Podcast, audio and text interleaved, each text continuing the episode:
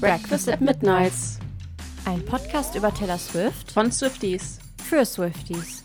Und für alle, die sich fragen, was steckt eigentlich hinter dem Phänomen Taylor Swift Mit Marleen. und Alex?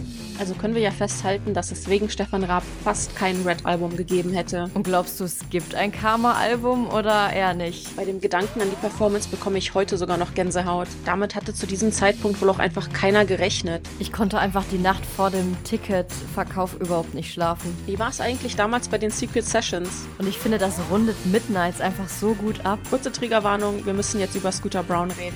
Wer außer Swifties denkt sich auch, oh, ich gehe jetzt mal ins Kino, in Cats. Warum gibt es eigentlich Taylors Versions? Ich saß einfach im Kino und alle um mir herum haben getanzt und ich habe einfach geheult. Ich habe mich nur umgedreht und gesehen, wie auf einmal Dutzende Fans auf Taylors Mutter zugestürmt sind. Ich finde es halt auch immer krass, wenn man überlegt, dass Speak Now Taylor Red geschrieben hat und Red Taylor 1989 geschrieben hat. Und dann haben wir halt wirklich begriffen, okay, Taylor ist wirklich hier. Und Taylor war einfach erst 20, als sie das geschrieben hat. Aber findest du, dass die Kritik an Taylor gerecht ist?